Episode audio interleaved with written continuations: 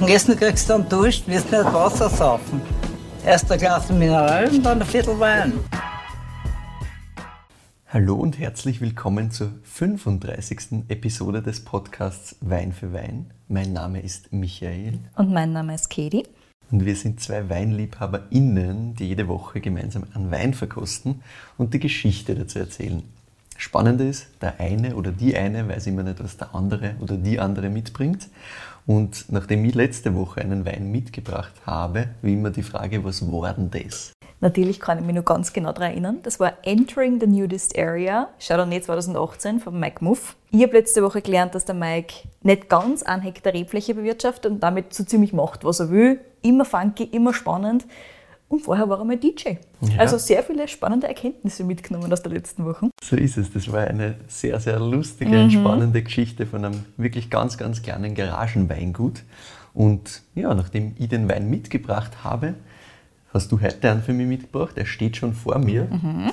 Das hat eine lustige Farbe. Ja, ich wollte gerade sagen, erzähl mal, was du da siehst. Also, ich sehe da mal im Glas, dass das relativ klar ist, das Ganze. Mhm. Das Ganze hat so eine Farbe in Richtung ja, so Erdbeerrot fast, so ein helles Erdbeerrot. Sehr, sehr intensives Rot. Also es schaut nicht nach Rotwein aus, sondern es schaut aus, als wäre es irgendwie so ein Rosé-Ding jetzt im ersten Blick. Aber halt nicht dieses klassische Lachsrosa, sondern ein sehr, sehr intensives, dunkles Rot.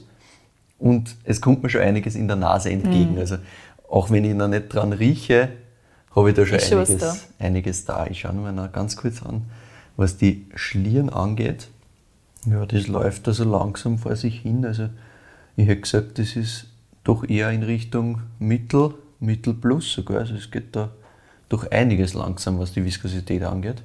Nachdem ich den Wein kenne, muss ich dir da ein bisschen widersprechen. Aha, tatsächlich. Aber ja, du wirst, das, du wirst nachher ein bisschen erschmecken, wieso ich sage, Viskosität ist jetzt nicht so hoch bei dem.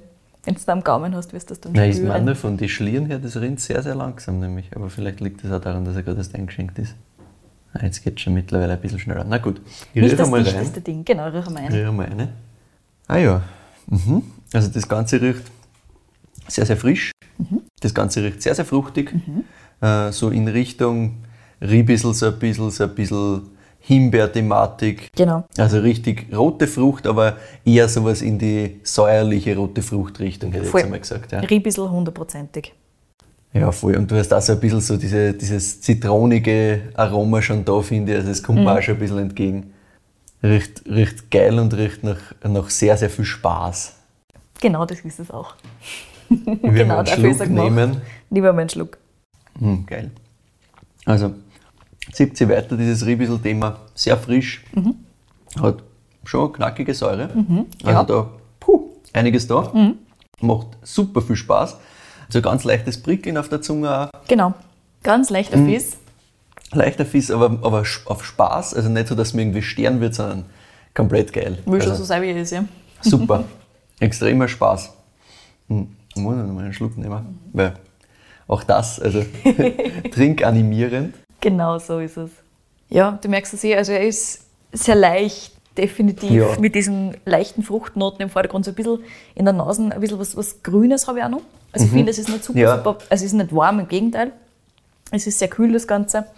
Die Frucht kommt aber schön aus. Also wie schon gesagt, gerade Riebissel ist für mich da relativ, relativ, stark, ja, relativ prägnant da. Finde ja, es hat so ein bisschen so ganz leichte, ganz leicht diese unreife Note. Ja, ja vielleicht so ein bisschen unreife Erdbeeren oder sowas. Genau. Weißt, was ich meine? Das haben wir so ein bisschen, äh, erinnert mich auch von der Nase ein bisschen daran, äh, beim, beim Klaus Preisinger gehabt, beim Bonsai damals. Der hat das stärker. ist das auch sehr ähnlich. Ja, ich finde auch. Also mhm. Das ist auch das, was mich das ganze Ding so erinnert.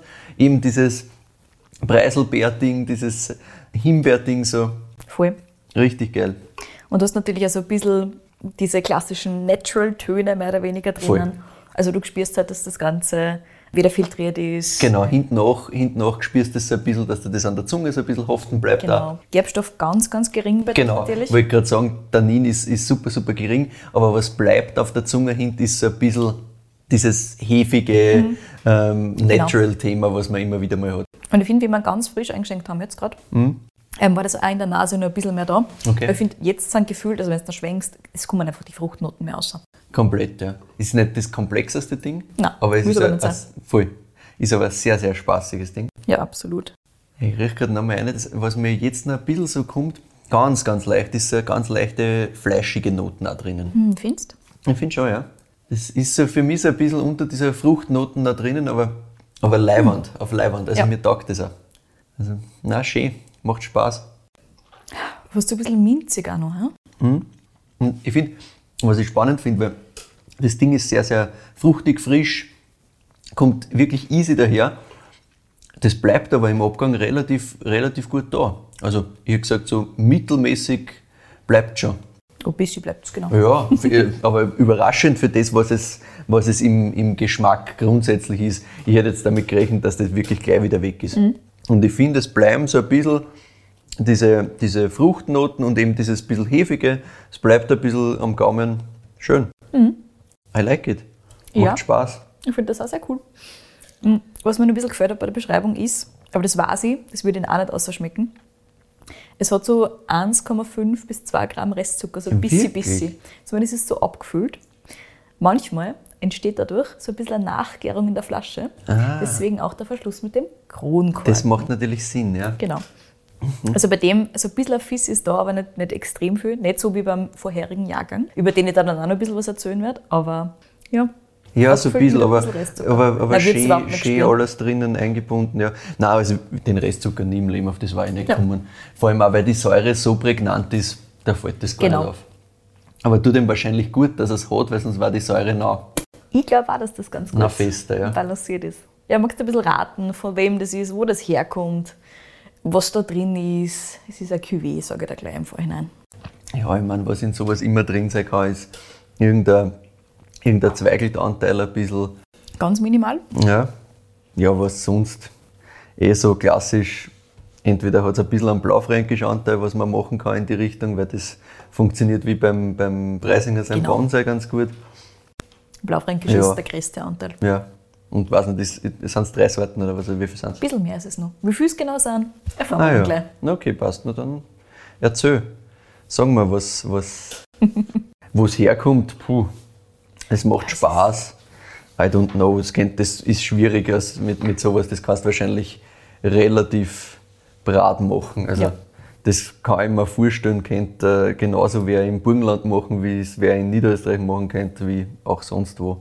Also Genau. schwer festzulegen, aber ich hätte gesagt, aufgrund der, der Rebsorten rein wäre der logischste Tipp Burgenland. Kann es aber auch nicht sein. Ja. Ist es nicht, aber war der logisch. Der logischste Tipp war es, ja.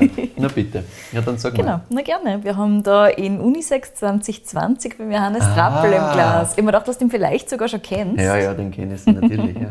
Ah, auf den hätte ich jetzt gar nicht gedacht. Mhm. Ja, genau, so hab aus einem Kanuntum tatsächlich. 20er habe ich nicht im Glasl gehabt, sondern. Den 19er wahrscheinlich. 19er, ja. Genau, und der war noch mit einem Korken verschlossen. Aha. Stimmt, Dazu ja. so nachher ist noch es. eine genauere so ist es. Geschichte. Ja, ja. Nein, ist geil. Er macht Spaß, der hat damals auch schon sehr viel Spaß gemacht. Also, ich kann mich erinnern, das ist schon eine Zeit her. Voll. Aber mh, geiler Spaß werden, super. Und der Trappler hätte fallen müssen, super. Nein, natürlich. Den Winzer haben wir schon ein paar Mal jetzt mittlerweile gehört im Podcast. Er ist ja schon seit einiger Zeit auf meiner Liste und jetzt vor kurzem hat eben ein Hörer auch noch eine Empfehlung abgegeben. Danke, lieber Simon. Und dementsprechend ist der Johannes Trappel heute bei uns im Super. Glas. Den habe ich auf meiner Liste mit genau dem Wein. Wirklich, mit dem Unisexer. Unisex, ja, ja. Sehr Weil ich habe den, hab den damals 19 ähm, super gefunden, Ja, ja. den 19er. Der war einfach eine Macht, ist der auch, macht genauso viel Spaß. Aber ich war jetzt in der Garten nicht, nicht auf die Idee gekommen. Ist auch immer schwierig, finde ich, dass du da wirklich dann sagst, nein, habe ich schon mal gehabt. Ja. Schaut blöd aus, aber ist nicht so, nicht so easy. Aber ja, habe ich genau mit dem, hätte ich den, hätte ich den auf der Liste gehabt, aber habe noch nichts dazu vorbereitet, sondern nur mal Sehr gut. aufgeschrieben, weil Das heißt, geil. nehme da nichts weg, gebe da was praktisch. Richtig, richtig, super. Genau, Michi. Also, wie ich zum Unisex gekommen bin und was da alles genau drinnen ist, erzähle ich dir ein bisschen später. Jetzt reden wir erst einmal über den Winzer. Der liebe Johannes Trappel ist uns ja schon mehrfach untergekommen. Einerseits bei Mike Muff vor kurzem, andererseits bei Matthias Rauscher. Es haben schon einige Winzer mit ihm gearbeitet, die wir schon im Podcast gehabt haben oder bei ihm gearbeitet. Und allen Natural Wine Fans in Österreich ist er sowieso ein Begriff, der Johannes. Längere Zeit war er auch unter den wenigen, die im doch ein bisschen konservativeren Weinbaugebiet Kanuntum schon relativ bald biologisch und dann biodynamisch gearbeitet haben. Das Kanuntum ist ansonsten von den meisten Winzern her eher konservativ R angesiedelt. Also der Johannes Trappel sagt da, mittlerweile fangen auch schon viel mehr Bio an und er findet das super cool, aber nicht so wie die Kollegen unten im Burgenland zum Beispiel, zu denen er einen sehr guten Draht hat. Also. Ich genau. muss auch sagen, für alle, die jetzt nicht hundertprozentig die Karten im Kopf haben, vielleicht kannst du noch mal ganz kurz einordnen, wo das Kanuntum eigentlich so gebietlich liegt. Ja, sehr gerne. Das ist ganz im Osten. Es ist noch in Niederösterreich tatsächlich. Genau. Und zwar ganz, ganz im Osten. Also im Prinzip fast wenn man dann nach Bratislava rüberfährt, liegt genau über dem Seengebiet, also über dem Neusiedlerseegebiet im Prinzip. Mhm. Genau da oben drüber ist es. Und wir reden dann nachher ein bisschen drüber, weil wir haben das Kanuntum tatsächlich noch nie in einer Folge gehabt. Eben, ja. Dementsprechend habe ich an Johannes Trappel ein bisschen gebeten, dass er mir ein paar Infos gibt, Super. die für ihn relevant sind und für seine Weine relevant sind. Also kommt dann auch noch im genaueren Sehr Detail. Schön. Ja, genau. Dann reden wir mal über Johannes Trappel. Der hat mittlerweile so zwischen 15 und 20 Hektar ähm, Weinbau im Ertrag und kommt aber von einer viel, viel, viel kleineren Fläche. Aber fangen wir mal an, wo der Johannes angefangen hat. Der war in Klosterneuburg, hat die Weinbauschule gemacht, relativ klassisch. Und sein Papa hat damals einen Mischbetrieb mit rund einem halben Hektar Weinbau nur gehabt. Also mini, mini, mini. Und der Johannes hat erzählt, dass er damals tatsächlich aber nur der Weinbau so richtig interessiert hat, der Rest der Landwirtschaft nicht so wirklich. Deswegen auch die Entscheidung für die Klosterneuburger Weinbauschule. Mhm. Und ja, das hat sich um einiges vergrößert in den letzten Jahren, wie du hörst, von 0,5 auf 15, 20 Hektar. Ja, ist schon, ist schon ordentlich, ja. Ja, aber bevor der Johannes angefangen hat, sein Weingut zu vergrößern, hat er mal ein bisschen eine wüde Zeit angefangen. Nach der Matura hat er erzählt. Nach sechs Jahren Internat war er endlich selbstständig und er hat gesagt, das hat er schon ein bisschen feiern müssen. also wollte er einfach einmal aussehen in die Welt, ein bisschen herumreisen, Praktika machen. Gelandet ist er dann in den USA und zwar im Napa Valley. Mhm. Gemeinsam im Übrigen, und das habe ich sehr cool gefunden, mit den Herren Weniger, Ulbel und Preisinger. Wirklich? Die Jungs waren alle im Napa Valley gemeinsam. Das ist ja geil. Das muss dir das vorstellen. Das erklärt einiges. Ne? Ja. Das ist ja die, die Creme de la Creme, wenn man so will. Mhm. Und das vereint ja. in jungen Jahren ist geil. Mhm. Der Johannes hat gesagt, wir haben halt geglaubt, wir sind die Größten. Äh, gearbeitet hat er bei der äh, Cardinale, Cardinale Winery. Opus One war im Prinzip direkt nebenan. Ah, ja. Und der Johannes sagt halt, heute Kapitalismus pur. Damals haben sie sich aber unschlagbar gefühlt, dass da im Napa Valley waren. Ja. Und er hat gesagt, es war einfach ein Wahnsinn, wie sie da im Keller gestanden sind zwischen unleistbaren Weinflaschen. Mhm. Und sie halt gefühlt haben, die Gresten, weil sie sind jetzt da. Ne? Ja, sicher. und einmal in der Woche, wenn sie nicht kackelt haben, sind sie so ein bisschen Snapper Valley, er sagt ein bisschen die Welt anschauen gegangen zwischendurch. Mhm. Und natürlich sind so auch zum einen oder anderen spannenden Wein gekommen. Man muss halt jetzt dazu sagen, dass stilistisch die Weine von Johannes Trappel heute überhaupt nichts zu tun haben mit denen ja. aus dem Napa Valley. Aber ganz witzig, das waren so ein bisschen seine, seine Anfänge im Praktikum. Und er hat erzählt, naja, dann nachher hat es auch noch einen relativ erlebnisreichen Trip im Wohnwagen durch die ganze USA gegeben. Und zwischendurch sind sie irgendwann einmal bei 40 Grad Hitze im Death Valley gestrandet und haben sich dann einfach einmal auf den Zaun neben der Straße gesetzt und haben einmal Instant Ramen gegessen und haben sich dann überlegt, was weiter alle, alle vier gemeinsam. Alle das ist auch geil. Aber das, ich meine, ganz ehrlich, wer, wer hat so eine Zeit, wo er irgendwo mal im Nirgendwo gestanden ist und Instant Ramen gegessen hat, ja. nicht gehabt. Das gehört irgendwie halt dazu zum Erwachsenwerden, das ist schon okay. Ich habe gesagt, das muss eine gute Experience gewesen sein. Auf jeden Fall ist er ihm offensichtlich hängen geblieben, weil er hat das super lieb erzählt. Sehr geil. Ja, und dann ist der Johannes irgendwann einmal heimgekommen, weil, quote unquote, die Kohle war halt irgendwann einmal verbrannt. Und der Papa hat dann gemeint, so jetzt hackelst du mal. Und die Struktur war damals, wie schon gesagt, klassischer Mischbetrieb nicht einmal ganz ein Hektar Weinbau. Den Kurstall hat sein Papa damals zum Heurigen umgebaut gehabt. Und ja, so richtig interessiert hat ihn aber nach wie vor nur der Wein. Also auch nach seinem Praktikum natürlich zurückkommen. Mhm. Wein ja, war im gut. Prinzip alles für ihn. Und da es damals halt noch nicht so viel davon am eigenen Betrieb gegeben hat, hat er dann nebenbei angefangen, beim frisch gegründeten Weingut Moor van der Nieport ah, zu arbeiten, okay. das wir heute mhm. als Weingut Dorli Moor kennen. Das ist auch im Kanuntum verortet, also also im Prinzip so ein bisschen in der Nachbarschaft von Johannes. Und dann hat er mit der Dorli Moor damals gearbeitet. Das war bis so circa 2003, da hat er das Ganze ein bisschen parallel gemacht. Mhm. Und 2003 hat er sich dann wirklich auf den Aufbau des eigenen Weinguts fokussiert. Mhm. Da war er so 25 rund um und um. Und er hat gesagt, naja, das war eigentlich ganz spannend. Sein Papa war sowieso schon immer auf Kriegsfuß mit Dünger und Co. Mhm. Und okay. auch der Johannes hat sich nie so ganz mit Chemie und so weiter angefreundet gehabt. Und er sagt auch, wenn er heute an seine Nachprüfung in Weinchemie denkt, muss er ein wenig lachen. Weil damals haben sie ihm natürlich unter anderem erklärt, wie wichtig die Zuckergradation ist. Und die ignoriert er heute zum Beispiel komplett. Das stresst und nur sagt er. Ne? Er geht komplett auf Geschmack. Und ja, ja. Chemie soll Chemie sein, aber sein Fokus liegt ganz woanders. Mhm. Also, ja, die Nachprüfung findet er heute nicht mehr so schlimm. Ja, ja. In, in der Situation war es wahrscheinlich ein bisschen anders. Ja. ja. Er sagt aber auch, Kloster Neuburg war natürlich schon eine gute Basis, einfach damit er mal mehr oder weniger alle Grundlagen kennt. Ja, klar, ja. Aber relativ bald hat er dann so ziemlich alles davon verworfen, was ihm damals beigebracht worden ist. Aber das haben wir jetzt eh schon öfters gehört. Mhm. Du musst auch die Grundlagen kennen und einmal versucht haben und einmal irgendwie das checkt haben, was, ja. was das ganz Klassische ist, damit du dann sagen kannst, okay, davon will ich weg. Oder in den meisten Fällen ist es zumindest so. Ja, genau. So um 2005, 2006 herum ist auch die Biodynamie in Österreich interessanter worden. Das war das Jahr, wo Respekt Biodyn gegründet worden ist, unter anderem auch vom Franz Weninger und so weiter. Mhm. Und das dürfte ihn wahrscheinlich auch so ein bisschen bestärkt haben auf seinem Weg zum natürlicheren Weinbau. Biologisch hat er also ohnehin schon eine Zeit gearbeitet, zertifiziert hat er das Ganze dann 2010, er hat gesagt, den Vertrag habe ich damals unterschrieben, aber widerwillig, auch das haben wir schon ein paar Mal gehört, mhm. weil er macht es sowieso nur für sich selber, aber ja, nicht für die anderen. Aber ja, also zertifiziert seit 2010, biologisch und der Weg zur Biodynamie hin war damals schon relativ klar. Aber es hat trotzdem noch ein paar Fragen gegeben, hat er gesagt, einfach ist das jetzt ein großes finanzielles Risiko trotz allem oder geht er da vielleicht sogar ein qualitatives Risiko ein? Er weiß mhm. nicht so genau, funktioniert das dann wirklich so, wie man sich das vorstellt? Aber der Johannes hat dann gewusst, er will das einfach machen. Mhm. Fragen hin und her, Risiken hin und her. Und man merkt da, wie überzeugt er heute von der biodynamischen Arbeitsweise ist. Also das ist hundertprozentig seins. Mhm. Er hat sich da hundertprozentig drinnen gefunden. 2014 hat er also die ersten Weine biodynamisch zertifiziert und 2016 ist dann wirklich alles umgestellt worden im ganzen mhm. Betrieb. Der Johannes ist heute ein Demeter-Mitglied mhm. mit Herz und Seele. Also wenn der drüber redet, dann hörst du das aus. Okay, cool. Und er sagt, bei dem Thema gibt es für ihn wirklich nur schwarz und weiß und nichts dazwischen. Und bei Demeter ist alles ganz klar geregelt.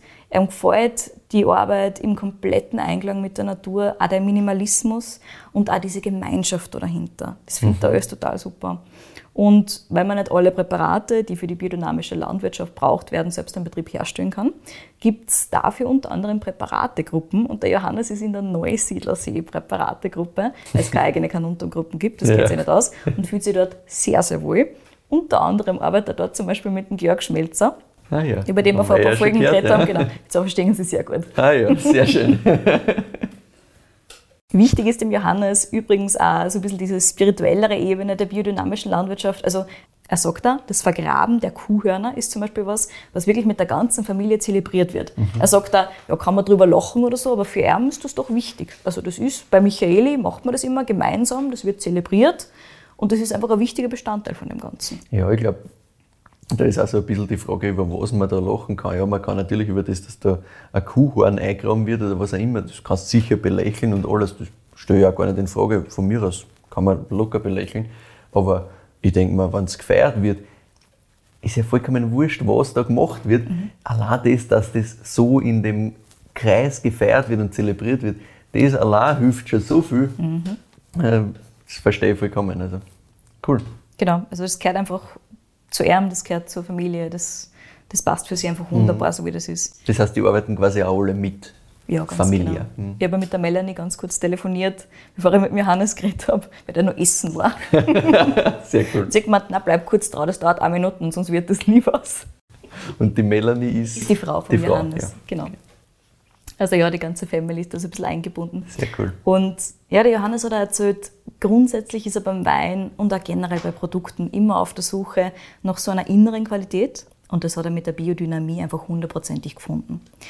Bei biodynamischer Bewirtschaftung spiegelt das Endprodukt seiner Meinung nach auch wirklich den Entstehungsprozess ganz stark wider. Und die Weine kriegen von Johannes dadurch einfach eine ganz andere Intensität, jenseits aller Messbarkeit, sagt. Also das ist einfach auf einer anderen Ebene. Das kannst du jetzt nicht in, was weiß ich, Gramm Zucker oder Klosterneuburger Mostwaage messen. Das ist einfach eine ganz andere Art von Qualität. Das haben wir schon ein paar Mal gehört ähm, bei anderen biodynamisch arbeitenden Winzerinnen und Winzern, unter anderem beim Nikolaihof angefangen. Voll über einen Georg Schmelzer. Und ich kann dem nicht widersprechen. Es ist Nein. einfach, die Weine sind anders. Ja, erstens das und zweitens, diese Messbarkeit ist ja sowieso schon schwierig, weil ich ja. kann ja eh nicht sagen, ja, ein Wein ist gut, weil er erfüllt drei Kriterien, die ich messen kann, sondern mhm. das ist ja eh alles schon was Subjektives. Genau. Und ja, ich finde auch, dass, dass wenn du halt Weine hast, wo du, wo die Leute dahinter, sei es jetzt biodynamisch, sei es biologisch, zumindest halt sehr, sehr intensiv selbst dahinter stehen und da was draus machen wollen und nicht einfach nur viel machen wollen, na sicher schmeckst du das im Glas. Voll. Ja, im Keller wird natürlich auch ganz, ganz reduziert gearbeitet. Logisch. Kennen wir eh. Und dem Johannes ist ja das Wort Wein machen komplett so wieder. Er sagt, Wein macht man nicht, der wird einfach selber. Also mhm. ich habe versucht, mich heute sehr zusammenzureißen und nicht immer Wein machen zu sagen. Es wird wahrscheinlich auch zweimal fallen müssen. Sorry, Johannes. Aber er sagt halt, man kann dem Wein schon sagen, wo es lang geht und dem halt einfach auf seinem Weg begleiten, aber der Mensch muss sich einfach zurücknehmen bei dem Ganzen. Du machst keinen Wein, der Wein wird von selber. Wein wird, Wein wird nicht gemacht. Ja. Schön. Ganz spannend ist auch, dass generell die Trappels am Betrieb fast autark sind. Mhm. Das haben sie sich darauf hingearbeitet über die letzten Jahre. Sie haben unter anderem Schweindis, sie haben Schafe, sie haben Hühner und der Johannes baut jetzt auch sein eigenes Getreide an auf gut drei Hektar, also großteils dort, wo gerade der Weingarten gerodet wurde und der Boden jetzt so ein bisschen gesunden muss. Und das gefällt einem schon sehr gut, sagt er. Er wird natürlich so ein bisschen von den größeren Landwirten in der Gegend belächelt, wenn er auf seine Miniflächen mit seinem Oldtimer-Traktor um und um fährt, den er übrigens sehr liebevoll sein Cabrio nennt. Muss man schon wieder sehr feiern. Nice, ja. Aber das ist ein Wurscht, das taugt ihm einfach sehr. Vom Getreide würde er übrigens in der Zukunft gerne noch ein bisschen mehr machen. Unter anderem hätte er ganz gerne so alte Sorten wie Waldstaudenroggen angebaut und würde gerne sein eigenes Mehl machen. Das was, wir schon. Ganz genau, was wir schon in der vorletzten Folge gehört haben. Und außerdem sagt er, man kann halt nicht nur Mehl machen draus, sondern du kannst es dann auch als Winterfutter für die Schafe heranziehen, ganz im Sinne der Kreislaufwirtschaft wieder. Das passt natürlich auch zum Demeter sehr, sehr gut dazu. Und auch spannend, dieser dieser Übergang wirklich, dass er vorher gesagt hat, er interessiert eigentlich nur genau. Wein und das Landwirtschaftsthema interessiert ihn gar nicht. Geändert. Voll. Und dass man, also, ist halt interessant, wenn man sich da herantastet, dann kippt man halt dann doch eine. Ne? Ja, genau. Geil. Auch sonst geht es äh, im Betrieb von Johannes Trappel darum, Kreisläufe zu schließen. Ein offener Punkt ist für ihn zum Beispiel die Kuhwirtschaft. Er hätte irrsinnig gerne Kühe. Aktuell erlaubt sie ihm aber seine Frau, die Melanie, noch nicht. Hat er mit einem Augenzwinkern erzählt natürlich. Ja, klar. Mal schauen, ob ihm dieser Traum in Erfüllung geht. Er hat gesagt, er probiert es einmal so zu argumentieren. Ja, ja. Er gibt einen Hektar Weingarten her und ich habe gesagt, um Himmels Willen, einen Hektar Weingarten willst du hergeben pro Kur? Und er so, ja, es ist kein Problem, ich hätte gern zwei oder drei und das ist für ihn ein, ein sinnvoller Austausch. Und ich so, naja, bitte, dann willst du wirklich Kühe haben. Ja, ja, also da ist die, die ähm, Idee ist da schon sehr weit gereift in ihm offensichtlich, weil, wenn du sagst, einen Hektar Weingarten mhm. pro Kur hergeben, das ist schon ein Haufen. Ja, aber es macht für ihn extrem viel Sinn. Mhm. So ein, zwei Kühe würden einerseits ein bisschen nur mehr diese autarke Lebensweise fördern natürlich, so ein bisschen zur autarken äh, Versorgung des Betriebs beitragen, durch die Milch natürlich. Und andererseits kann der Johannes so auch seinen eigenen Kuhmist mehr oder weniger herstellen, beziehungsweise die Kühe stellen dann her mhm. für ihn. Und im biodynamischen Weinbau ist der trotzdem relativ wichtig. Aktuell oder dafür nur ein Partnerbetrieb in der Region, aber würde das sehr gerne einfach alles selber am eigenen Betrieb haben. Mhm. Also es würde einfach auf mehreren Ebenen Sinn machen für ihn. Ich drücke ihm die Daumen, dass die Melanie irgendwann einmal sagt, okay, passt. Ja, wird er schon, wird er schon hinkriegen. Wir haben mit Johannes natürlich auch noch ein bisschen über seine Region gesprochen, wie schon mhm. gesagt. Die ist im Podcast ja noch nicht so wirklich vorkommen. Also reden wir ein bisschen über das Kanuntum. Ja, nicht so riesig, ne? Ist nicht so riesig, ganz genau.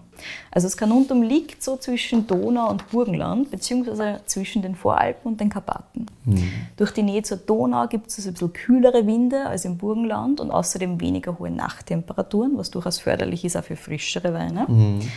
Der Wind, also es ist generell sehr windig, sehr luftig dort, hat der Johannes erzählt. Und der Wind trocknet besonders im Herbst da alles gut auf. Dadurch ist es einfach ein bisschen einfacher zu wirtschaften, sagt er, weil er sich halt weniger Sorgen um die ganzen klassischen Pilzkrankheiten mhm. machen muss. Die Flächen vom Johannes liegen übrigens in zwei verschiedenen Subgebieten vom Kanuntum. Der größere Teil ist samt Weingut in Stix-Neusiedl ja. im Abestaler Hügelland. Da gibt es je nach Lage eher so Löss, Lehm und ein bisschen Schotter von der Urdonau. Und die restlichen sechs Hektar sind ganz, ganz im Osten am Spitzerberg. Und ah. der Spitzerberg ist jetzt mhm. so ein Stichwort. Wenn man die Weine kennt, dann weiß man ganz genau, von was ich rede. Ich erzähle natürlich ein bisschen was dazu. Das ist ein Ausläufer der Karpaten und ganz, ganz anders von der Geologie her als der Rest des Kanuntums. Dort findet man Kalkstein, was den Weinen eine ganz besondere, ganz filigrane, elegante Stilistik gibt. Der Johannes liebt es sehr. Mhm. Und die Einflüsse der pannonischen Tiefebene sind da tatsächlich noch ein bisschen stärker. Außerdem gibt es rund um den Spitzerberg im Jahresschnitt nur so 250 mm Regen, was halt extremst mm. wenig ist. Bei Stix-Neusel gibt es zumindest so 400, 450 mm und auch das ist extrem wenig, muss man dazu sagen. Ne? Also wir wissen, Steiermark 1000, das ist viel. 400 ist schon so ein bisschen die untere Grenze und 250 ist halt wirklich, wirklich sehr wenig. wenig ja. Genau.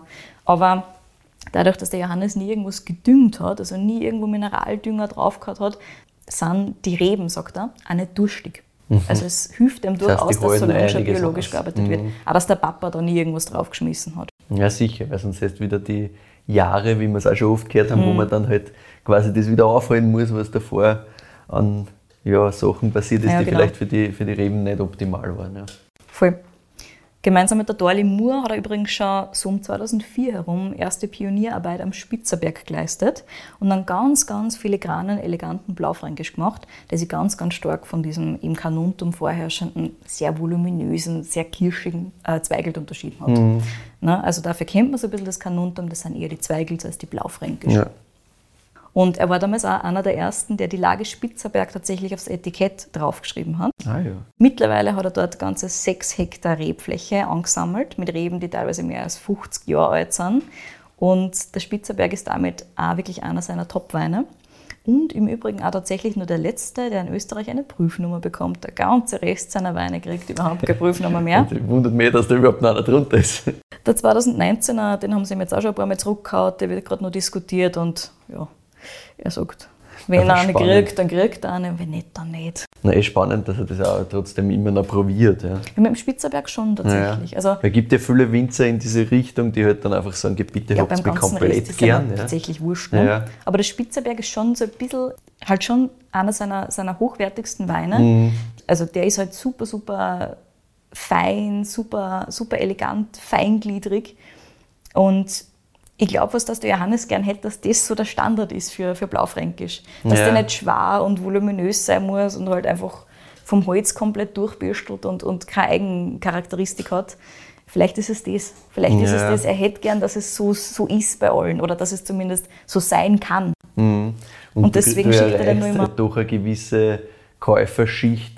Auch das. Trotzdem immer Vielleicht dann nur das, mit, ja. mit einer Prüfnummer mehr oder weniger. Und wenn du sagst, okay, mit dem möchte ich Leute überzeugen, mhm dass das die richtige Stilistik ist, dann kann ich halt nicht argumentieren, wie das immer wieder gemacht wird, so, mir ist eh wurscht, dann kaufen die Leute halt meinen Wein nicht, weil mhm. wir haben, dass die Leute meinen Wein kaufen, denen es taugt und fertig. Ich meine, man muss ja dazu sagen, dem Johannes ist das relativ wurscht, was die Leute denken. Ja, Schon lange. Komplett egal. Macht auch Sinn. Ja. Aber bei dem Wein ist vielleicht doch noch so ein Funke. Möglich. Da, ja. Können wir nur Fragen im Nachhinein. so, und jetzt erzähl dir endlich, was genau du da im Glasl hast. Yes, bitte. Der Uni 6 ist eine Cuvée aus allen sechs wichtigen Rotweinsorten in der Region, United Six, hm, also relativ viel Blaufränkisch drinnen, dazu St. Laurent, macht auch Sinn, ne? Mhm. Und dann so ein bisschen ähm, Cabernet Sauvignon, ein bisschen Merlot, ein bisschen Syrah, ein bisschen Zweigelt. Das sind die großen Sechse. Und die Idee dahinter war es auch für den Johannes, einfach einen super leichten, trinkigen Rotwein mit ganz wenig Umdrehungen zu machen. So 10,5, 11 Prozent hat er immer maximal. Ja, das voll. ist auch das Ziel. Und ich finde, das spürt man auch, der ist super leicht, Was hat der in diesem Jahrgang jetzt? 10,5. 10,5, ja. Oder das war im letzten eh ähnlich, oder? Ich glaube, im letzten war es ja, wahrscheinlich war es auch 10,5 oder 11. Ich, ich weiß, Plus, minus so um aber ja, den Dreh um wirklich immer die. easy und, und hat super Spaß. Genau. Und er sagt halt, Klar ist er im Sommer super gut trinkbar, nachdem wir heute fast 18 Grad gehabt haben, habe ich mir gedacht, ich habe das natürlich optimal gut. getimt, hundertprozentig antizipiert, dass das so sein wird. Na, ich habe vor allem auch daran gedacht, dass es jetzt dann langsam Frühling wird und man vielleicht wieder ein bisschen einen Schritt zurückgeht von den schwereren, voluminöseren Rotweinen hin zu den frischen Sachen, die so ein bisschen Frühling schön, schön. Schön. Na, der macht wirklich, also ich habe von dem diese, wie ich letztes Mal verkostet habe, 19 eben, mhm. das war Einmal bin ich wirklich draußen gesessen in einem Lokal und, und einmal habe ich Flaschen daheim aufgemacht. Das war irgendwann im Hochsommer. Also super für den Sommer, Voll. aber den kannst du halt, also den kannst immer trinken, auch als Aperitif oder so. Super. Der geht immer, dass du mit genau. sowas einmal wo einsteigst. Als Speisebegleitung ist der, Ja, auch das, ja. Ja, stilistisch ist er natürlich eher am internationalen Geschmack angelehnt und nicht unbedingt am klassisch österreichischen. Aber exportiert wird beim Johannes Trappel ohnehin so 85 Prozent der Weine. Mm. Also richtig, richtig viel. Seit 2018 gibt es übrigens den Wein und aufgrund der Nachfrage hat sich die Flaschenanzahl dann von 18 auf 19 verdoppelt. Mhm. Also Johannes hat gesagt, wenn es den Leuten Spaß macht, dann macht er gerne mehr davon. Das ist überhaupt kein Problem. Der Wein ist nämlich auch wirklich eine große Spielwiese für ihn, muss man dazu sagen. Da kommt so ziemlich alles zum Einsatz von ganz Traubenpressung bei einem Teil von den Trauben dann zum Teil wird in der Amphore vergoren und dann küvitiert er und diftelt so ein bisschen um dumm, was ihm am besten gefällt. Ja, ja. Deswegen taugt ihm das, glaube ich, recht. Also es hat zumindest so gelungen am Telefon, also ihm das recht taugt. Und ich habe schon gesagt, den 2019er, wir können es natürlich auch anders sein, bei den Jungs von der Wine Rebellion damals mitgenommen. Und als ich den nach ein paar Wochen daheim aufgemacht habe, ist mir der Korken fast ins Gesicht gekupft. Ah ja. und mein erster Gedanke war natürlich, oh Himmels Willen, ich habe den Wein gemacht. Sicher zu warm gelagert hätte ich auf jeden Fall einen Keller rammen müssen. Jetzt ist er tot und dann war er im Glas aber geil und ich mir gedacht, ja, wenn der hier ist, dann ist er geil, passt schon. Ja, so ein bisschen fizzy war er halt, mhm. ne? mehr als der jetzt auch noch ist. So ein bisschen, ein bisschen Funk drin und ich mir gedacht, naja, falls der hieß, sollte er gut hin. Ja, ja. auf jeden Fall. Macht nichts, ja. Und der Johannes, also ich habe dem Johannes die Geschichte erzählt und er hat gesagt, na Traum, genau so soll es sein. und es war tatsächlich so, dass beim 2019er eben durch ein bisschen Restzucker, also 1,5 bis 2 Gramm waren da noch drinnen, das einfach in der Flasche nur mal zum Gern begonnen ja. hat. Also es war gar nicht so intentional hundertprozentig beim 2019er. Aber es hat dem Johannes dann natürlich irrsinnig taugt. Dass das dann so ein bisschen einen Fiss kriegt und so weiter. das, das, passt dem halt wirklich gut, ja, dem Wein. Ja. Das macht man nur ein bisschen frischer fast. Wer das allerdings weniger cool gefunden hat, sind zum Beispiel ein paar Lokale in Wien, wo es eventuell eine kleine Überschwemmung im Keller gegeben hat, als die Korken ausgedruckt hat. Ups. Gerüchte sagen, dass das Mochi in Wien kurzfristig einmal im Unisex geschwommen ist. Also. Ah ja, naja gut. Deswegen hat 2020 diesen Kronkorken draufgegeben, damit das nicht mehr passieren kann. Ich bin mir auch nicht sicher, ob das ähm, wirklich ein Vorstellung ist, die mir irgendwie abschreckt, dass ich im Unisex schwimme. Ich hätte kein Problem also, damit. Das ist ein Wein, in dem kann man sehr, sehr gut schwimmen grundsätzlich. Auf jeden Fall. 2020 hat der Johannes also in Erwartung dessen einen Kronkorken draufgenäht.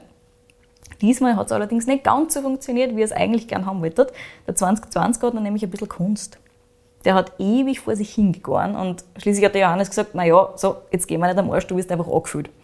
Und hat gesagt, so, der hat eh so 1,5, 2 Gramm Restzucker, der kann in der Flasche noch fertig gern, da der mit tagen. Mhm. Und gut ist. Und leider hat sich dann die Gärung in der Flasche aber nicht so fortgesetzt, wie er das gerne gehabt hätte. Jetzt ist der ein bisschen weniger trocken als erwartet. Aber wie der Johannes so schön sagt, Wein macht sich ja selbst. Wein ja. entsteht. Mhm. Und ich habe gefunden, genau deswegen passt das halt einfach wunderbar zur Philosophie von Johannes dazu. Deswegen wollte ich den Unisex unbedingt mitnehmen. Abgesehen davon, dass der natürlich viel Spaß macht. Einfach weil er so ein bisschen wilder ist, ein bisschen experimenteller und weil er halt einfach macht, was er will, dieser Wein und auch ja, zugelassen wird, dass er einfach tut, was er will tatsächlich. Ja, und, und dass ein, ein, super leichter Spaßwein ist, das haben wir eh schon länger jetzt nicht mehr gehabt. Das war so voll, ganz. Ich habe es ein bisschen vermisst. Super unkompliziert, super spaßig. Ich meine, es ist immer eben die Frage, wenn man halt im Winter ist, das irgendwie, da hat man auch nicht so den Mut auf ja. sowas. Jetzt, was wieder Frühling wird, passt das perfekt. Super geil. Genau. Und wie gesagt, ich hätte auch den genommen, also ist schon leibend. Na bitte. Wobei, man, Johannes Trappel macht sehr, sehr wenig falsch, das muss man auch sagen. Ja. Die Sachen, die ich bis jetzt verkostet habe, das ist alles geil. Der Johannes hat uns übrigens ein kleines Verkostungspaket noch geschickt. Oh, danke. Mit kleinem eine oh, riesig. also mach die bereit. I love it already. ja, also wie schon gesagt, wenn man Johannes zuhört, ähm, da merkt man einfach hundertprozentig überzeugt und ganz, ganz viel Herzblut drinnen. Und ja, ich finde auch, der pusht einfach die Region des Kanuntum einfach zu einem anderen Level, das bis zu einem gewissen Grad vorher dort einfach nicht gegeben hat. Deswegen mhm. super, super cool und spannend. Und ja, ich bin auch gespannt, was da die nächsten Jahre noch kommt, weil das wird mit Sicherheit nicht fad. Nein, sicher nicht. Aus dem kommen nicht, dass sicher mal Kier. Das ja, heißt, genau. Ich warte, ich erwarte die Kühe, ich freue mich schon drauf. Ja. Wenn dann endlich die ersten Moose da sind. Sehr cool. So, damit bin ich am Ende meiner Geschichte angelangt. Eine wundervolle. Bitte um deine Bewertung. Jetzt wieder bei, wo es den gibt. Nämlich habe ich den bei der Wine Rebellion gefunden. Kostenpunkt so um die 15 Euro. Gibt es aber auch auf verschiedenen anderen Online-Shops, je nachdem, ob ihr in Deutschland seid oder in der Schweiz oder wo auch immer. ja, den findet man ganz gut. Ja, meine Bewertung. Ich finde, das ist ziemlich Oberklasse, was Spaßwein angeht. Also mhm. wenn man so was leichtes, rotes, roséartiges eben ähm, haben will, gerade für so einen ein bisschen wärmeren Tag, wo man vielleicht schon draußen sitzen kann, saugeil. Ähm, für mich gibt es da eine 9,4.